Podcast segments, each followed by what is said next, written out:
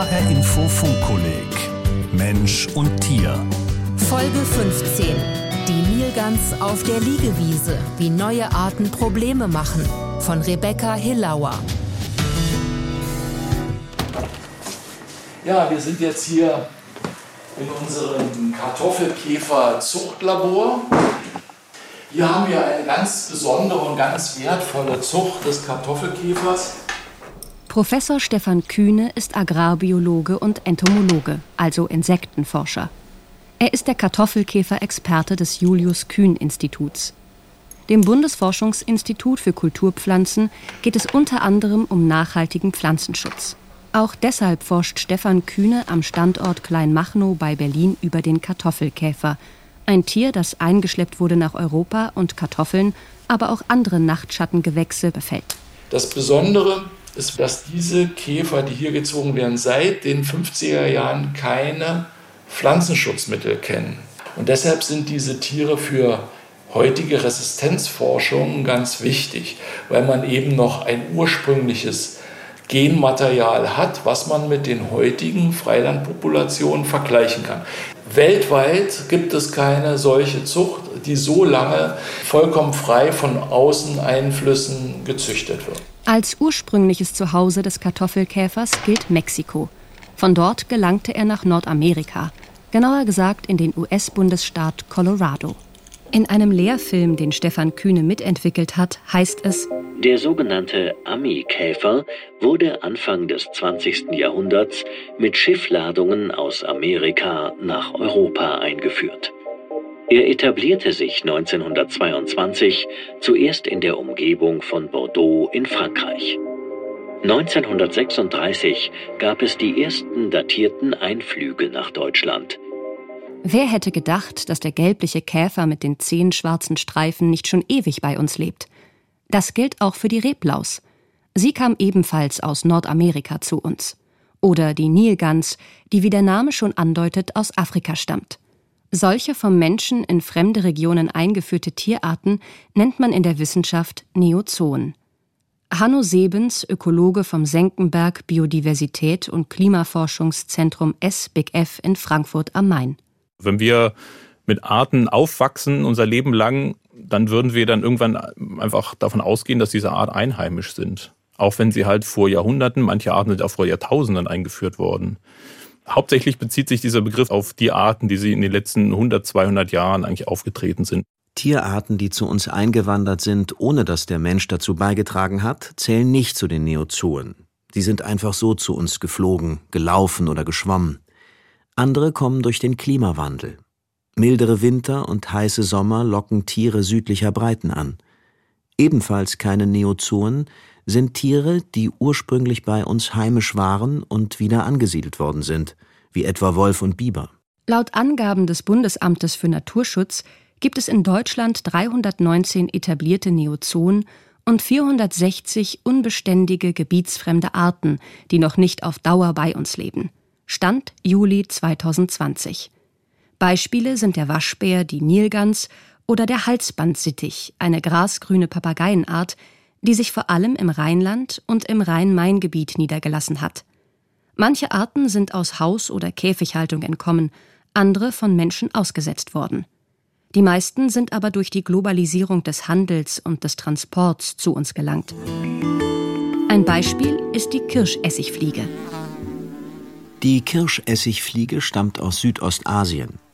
Die weniger als einen halben Zentimeter kleinen Tiere haben große rote Augen die Männchen zudem einen schwarzen Punkt am Ende des Flügels. Die Kirschessigfliege gehört zu den sogenannten Taufliegen. Ihre Verwandte, Drosophila melanogaster, oft Fruchtfliege genannt, ist eines der am besten untersuchten Tiere der Welt. Ernährt sich diese Fruchtfliege von Hefepilzen, die auf vollreifem Obst wachsen, tut sich ihre asiatische Schwester an frischem Obst gütlich. Die Insektenforscherin Heidrun Vogt, wissenschaftliche Direktorin des Julius Kühn Instituts am Standort Dossenheim, leitet dort die Arbeitsgruppe Kirschessigfliege. Gefährlich für Früchte sei, erklärt die Entomologin, dass jedes Weibchen an seinem zarten Hinterleib einen sogenannten Legebohrer hat. Das sind sogenannte Valven, die Sägezähne haben und damit kann sie eine gesunde, intakte Fruchthaut öffnen, um das Ei unter die Haut einzuschieben. Und das macht sie besonders gerne in die reifenden, kurz vor der Ernte stehende Früchte. Es können sehr viele Eier pro Frucht abgelegt werden. Die Larven entwickeln sich, sie fangen an, in der Frucht zu fressen, sie geben Enzyme ab, dass das ganze Gewebe auch leichter zerfällt, besser aufzunehmen ist. Und das Ende vom Lied ist eben, die Frucht kollabiert, sie fällt zusammen. Bei den Kirschen sieht man, dass der Saft heraustropft und in äh, weniger als einer Woche können die Früchte wirklich komplett verdorben sein. Für die Obstbauern bedeutet das mitunter einen Totalausfall bei der Ernte. Nicht nur bei den Kirschen, denn die Kirschessigfliege liebt auch andere weichhäutige Früchte, Erdbeeren, Himbeeren, Brombeeren, Holunder. Zudem vermehrt sich der Winzling rasend schnell. Ein Weibchen kann 200 bis 400 Eier ablegen. Bei fünf bis acht Generationen pro Jahr ergibt das sehr rasch Millionen von Fliegen. Damit hat die Kirschessigfliege das Potenzial, sich über große Gebiete auszubreiten. Weil sie dabei gleichzeitig erhebliche Schäden verursachen kann, gilt sie als sogenannte invasive Art. Ein Begriff, der aufgrund seiner militärischen Konnotation oft kritisch gesehen wird. Viel Wasser braucht ein anderer Vertreter der Neozoen, der Marmorkrebs. Er ist wunderschön und ohne menschliches Zutun gäbe es ihn vermutlich gar nicht. Wann und wo der Marmorkrebs genau entstanden ist, kann niemand genau sagen. Nur, dass er sich aus einem nordamerikanischen Krebs entwickelt hat, als genetische Mutation in einem Aquarium. Seinen Namen hat der Krebs vom marmorierten Muster seines Körperpanzers. Dessen Farbe kann er an die Umgebung anpassen von grünlich-gräulich, teils mit Rottönen, bis zu fast bläulich-schwarz. In Europa tauchte der Marmorkrebs erstmals in den 1990er Jahren in Aquarien auf. Irgendwann um die Jahrtausendwende müssen dann einige der Aquariumsbesitzer ihre Marmorkrebse in Seen ausgesetzt haben. Seitdem werden die handtellergroßen Krustentiere dort immer mehr. Begünstigt wird ihre Ausbreitung durch eine ungewöhnliche Art der Fortpflanzung. Marmorkrebse klonen sich selbst. Man spricht von der sogenannten Jungfernzeugung. Entsprechend sind alle Marmorkrebse Weibchen. Je nachdem, wie die Bedingungen sind, können sie durchaus alle paar Wochen ein neues Gelege produzieren. Dann wieder auch bis zu mehreren hundert Eiern. Und wenn man ein Aquarium mit so einem Krebs hat und nach ein paar Monaten hat man dann auf einmal ganz viele Krebse, dann ähm, schaut man, wo man die unterbringt und schmeißt sie raus obwohl das mittlerweile nicht mehr legal ist, denn durch die EU-Verordnung zu invasiven Arten, die 2016 in Kraft getreten ist, ist eben der Handel und die Haltung dieser Tiere verboten worden. Sagt Stefan Linsmeier. Der Fischökologe hat den Marmorkrebs für das Leibniz-Institut für Gewässerökologie und Binnenfischerei in Berlin erforscht. Sein Ergebnis? Wie andere Krebse spielen sie eine zentrale Rolle im Nahrungsnetz. Für Fische, Fischotter und Reiher sind sie ein beliebtes Beutetier. Sie selbst fressen alles Mögliche. Verrottendes Laub und Wasserpflanzen, Insekten, Würmer, kranke und tote Fische. Sind also eine Art Müllabfuhr, wie die Ameisen im Wald. Trotzdem kann der Marmorkrebs gefährlich für einheimische Arten werden, aufgrund seiner hohen Zahl an Nachkommen und weil er wie alle anderen gebietsfremden Krebse aus Amerika, also Kanada und Nordamerika, Träger der Krebspest ist, potenzieller Träger der Krebspest ist, weil diese Krebse diesen Erreger, ein Wasserschlauchpilz, mit hierher gebracht haben. Und diese Krebsarten können zwar befallen werden, aber der Großteil der Tiere stirbt nicht daran, wohingegen die heimischen Arten komplett hilflos sind und eigentlich innerhalb von wenigen Wochen auch daran sterben. Aber das Auftreten von Neozoen muss nicht unbedingt bedeuten, dass einheimische Arten krank werden oder gar aussterben.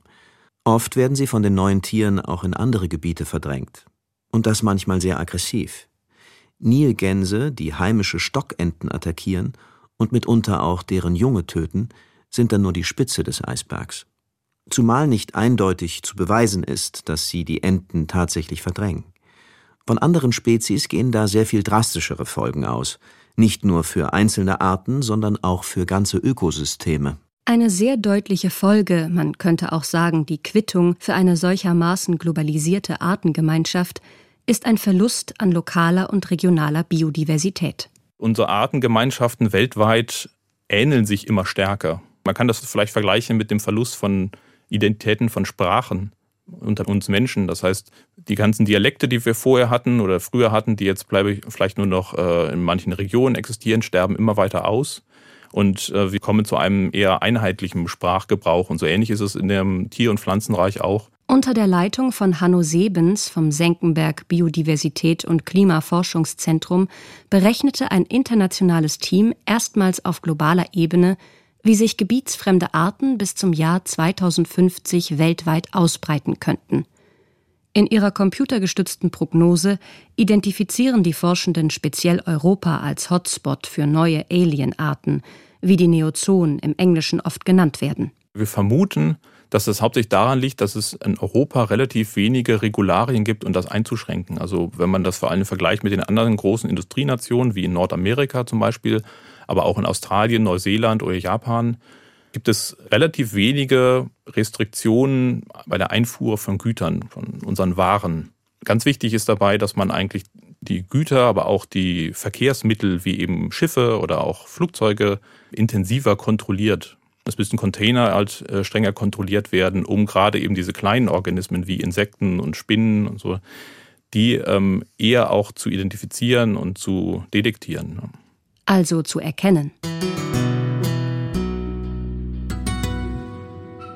Relativ neu eingeschleppt bei uns ist die marmorierte Baumwanze. Sie schädigt zum Beispiel Kernobst. Heidrun Vogt vom Julius-Kühn-Institut. Die schafft es auch mit ihrem starken Stechrüssel ganz harte Früchte schon anzubohren. Und das gibt hässliche Schäden, wenn sie sie in einem frühen Stadium anbohren, anstechen. Dann äh, gibt es Verwachsungen, Deformationen, Entwicklungsstörungen. Die Frucht entwickelt sich eben nicht mehr normal, wird auch nicht so schmackhaft.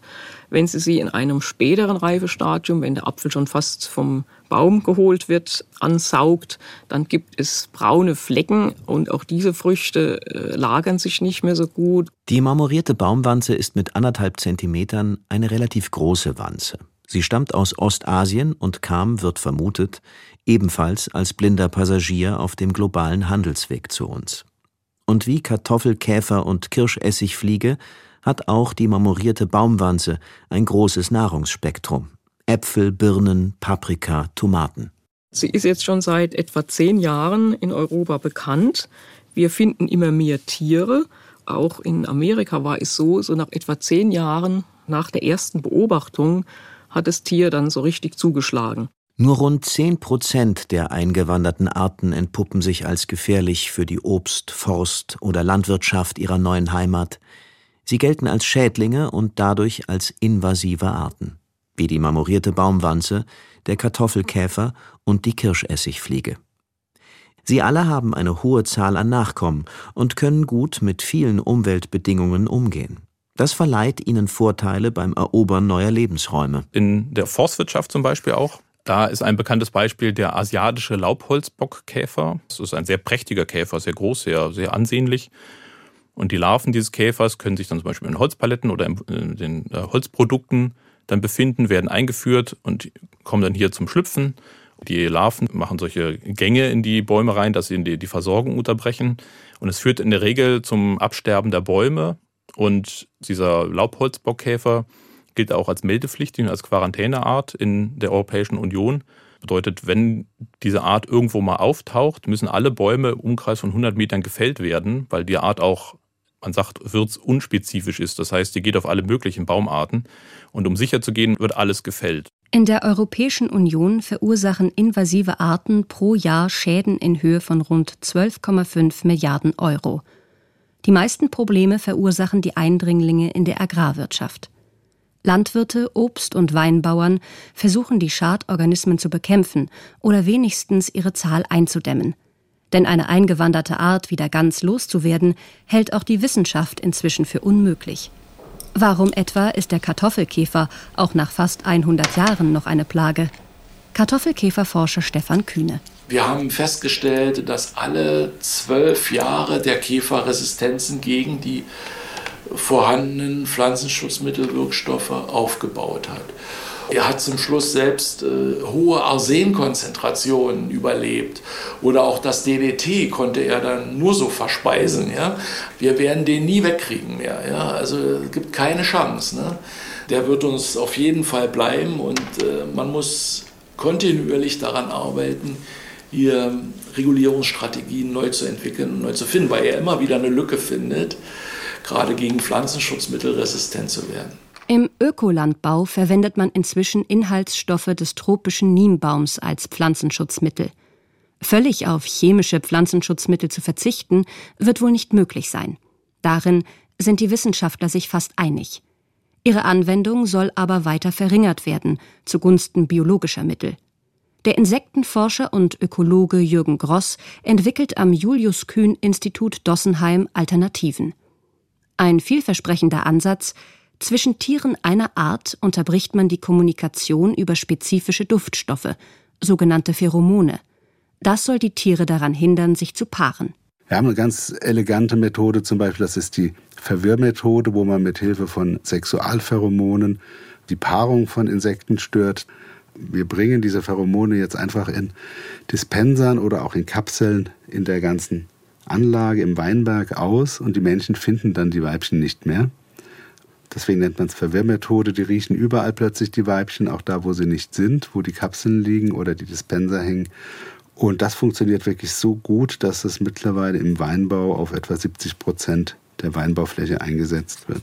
Sehr gern würde Heidrun Vogt diese Verwirrmethode mit Sexualpheromonen auch bei der Kirschessigfliege anwenden.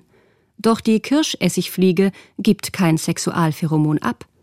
Heidrun Vogt setzt daher auf Prävention, um das Insekt in Schach zu halten, das Obst und Beeren noch bis kurz vor der Ernte befällt. Kirschbäume und Beerensträucher werden dazu mit feinmaschigen Netzen vor einem Befall geschützt. Wir haben jetzt seit 2017 ein Projekt laufen, das nennt sich Demonstrationsvorhaben Einnetzen von Obstkulturen zum Schutz gegen die Kirschessigfliege und wird vom Bundesministerium für Ernährung und Landwirtschaft gefördert. Da haben wir 22 landwirtschaftliche Betriebe über ganz Deutschland verteilt als Projektteilnehmer. Und diese Betriebe haben eben Schutznetze mit einer Maschenweite 0,8 mm, das ist Optimum. Das wirksamste Mittel wäre, das Einschleppen von Arten zu unterbinden, die genauso schädlich werden könnten wie die Kirschessigfliege. Von der International Maritime Organization, einer Untereinheit der Vereinten Nationen, die den internationalen Schiffsverkehr regelt, gibt es eine Regelung für große Transportschiffe.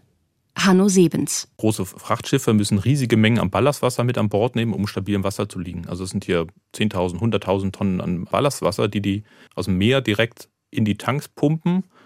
In diesem Ballastwasser werden alle Organismen, die irgendwie im, Wasser leben, werden mit eingesaugt, um die Welt gefahren und beim Abladen der Waren auch wieder ausgespült. Und da gibt es jetzt Regularien, die besagen, dieses Ballastwasser muss geklärt werden, muss dafür gesorgt werden, dass keine neuen Arten damit reinkommen. Das ist ein langer Prozess, weil das auch bedeutet, dass halt die Schiffe umgerüstet werden müssen. Deswegen gibt es eine lange Übergangszeit von, ich weiß nicht, 20 Jahren oder so. Neozoen und invasive Arten sind ein globales Phänomen. Der Umgang mit ihnen erfordert deshalb auch globale Lösungen. Dazu kooperieren Forscherinnen und Forscher aus aller Welt. Unter ihnen Jürgen Gross vom Julius Kühn Institut, der auch Präsident der Deutschen Gesellschaft für allgemeine und angewandte Entomologie ist. Der Privatdozent arbeitet unter anderem mit Schmetterlingen, die Früchte befallen. Ihr Name Apfelwickler. Ich habe zwei Forschungsprojekte gerade zum Beispiel mit Neuseeland laufen, wo wir eben unsere Erfahrungen mit dem Apfelwickler und unsere Ansätze eben auch vergleichen und gemeinsame Strategien entwickeln. Wir exportieren ja auch Arten und zum Beispiel in Neuseeland wird der Apfelwickler, den Neuseeland von uns bekommen hat, dort eben auch mit Hilfe dieser Verwirrmethode reguliert. Durch diesen Synergieeffekt gewinnen die Wissenschaftler weitere Erkenntnisse für den Kampf gegen gebietsfremde Spezies. Maßgeblich ist dabei die Forschung mit heimischen Arten. Jürgen Gross etwa hat eine Lockstofffalle für Apfelblattsauger entwickelt. Das sind Verwandte der Blattläuse. Sie soll im Jahr 2021 auf den Markt kommen. Zusätzlich will der Ökologe die Methodik der sogenannten Duftkapseln weiterentwickeln um sie auch gegen die marmorierte Baumwanze anzuwenden, damit dieses Tier nicht zu viel Schaden anrichtet. Das wäre in der Kombination eben ein, einer Kapsel, die Duftstoffe abgibt und dann eben Pilzsporen oder vielleicht auch ein Bakterium in einem Saugmedium enthält. Und zusätzlich werden wir zu diesen Lock- und Kill-Kapseln, man nennt das auch ein Attract-and-Kill-System, noch eine Kapsel mit einem Repellentstoff entwickeln, so sozusagen das Autan für unsere Obstbäume, um es mal so zu nennen, ein Repellentstoff, der auf die Pflanzen ausgebracht wird, um die Schädlinge zu vertreiben und dann eben auf den Kapseln, die am Rand der Anlage dann eben ausgebracht werden. Pflanzen und Tiere wandern. Natur verändert sich, das war schon immer so. Ein normaler, natürlicher Prozess. Doch der Mensch hat dazu beigetragen, dass die Veränderungen heutzutage viel schneller passieren. Beschleunigt durch die Globalisierung und den Klimawandel leben heute Tiere bei uns, die es hier vor wenigen Jahrzehnten noch nicht gab. Manchen mache das Sorgen, meint Hanno Sebens. Ihm jedoch sei es wichtiger, die tierischen Neubürger differenziert zu betrachten. Wir verlieren so ein bisschen, was wir eigentlich ursprünglich als einheimisch bezeichnet haben und verlieren auch so ein bisschen unsere eigene Wurzel, was auch so ein bisschen der, der Grund ist, warum wir eine Ablehnung gegenüber neuen Arten haben. Also tendenziell hat man immer eine Befürchtung, dass neue Arten reinkommen, das Ökosystem oder uns irgendwie bedrohen könnten.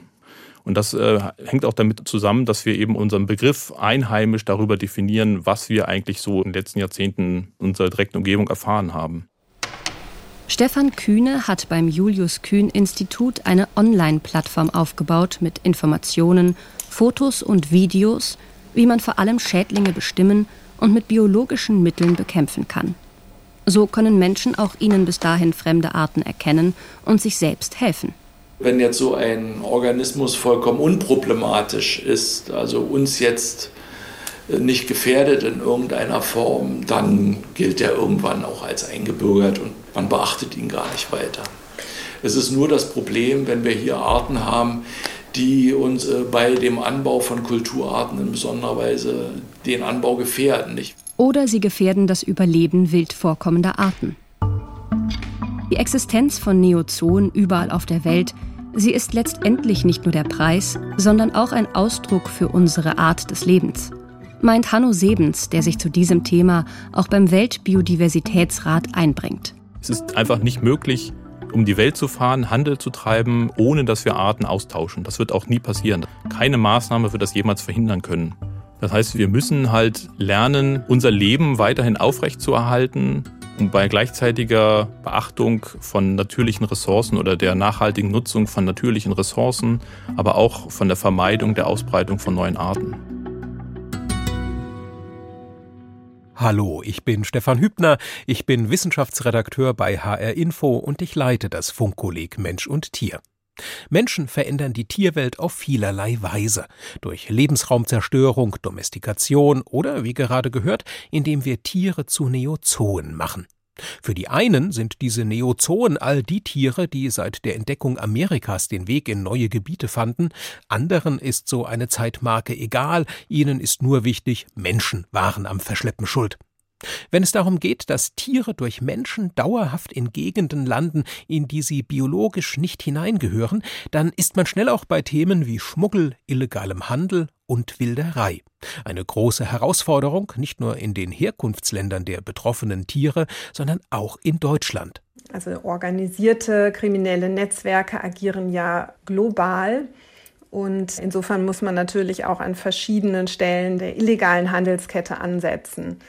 Wenn man jetzt in die Vorkommensgebiete der Wildtiere schaut, dann sind äh, Probleme und Herausforderungen, dass die Vorkommensgebiete vor allen Dingen Naturschutzgebiete oft von enormer Größe sind, die Schutzgebietsverwaltungen sind mit dünner Personaldecke, zum Teil auch mit geringem Budget ausgestattet und müssen, wie gesagt, diese großen Flächen überwachen. Sagt Kirsten Probst von der Gesellschaft für internationale Zusammenarbeit GIZ in Eschborn. Sie ist eine der Expertinnen und Experten, die Stefan Ehlert für die nächste, die 16. Funkkollegfolge interviewt hat. In ihrem Mittelpunkt stehen Wilderei und Tierschmuggel unter dem Titel Kampf dem Schwarzmarkt, Entwicklungsarbeit gegen den Artenschwund.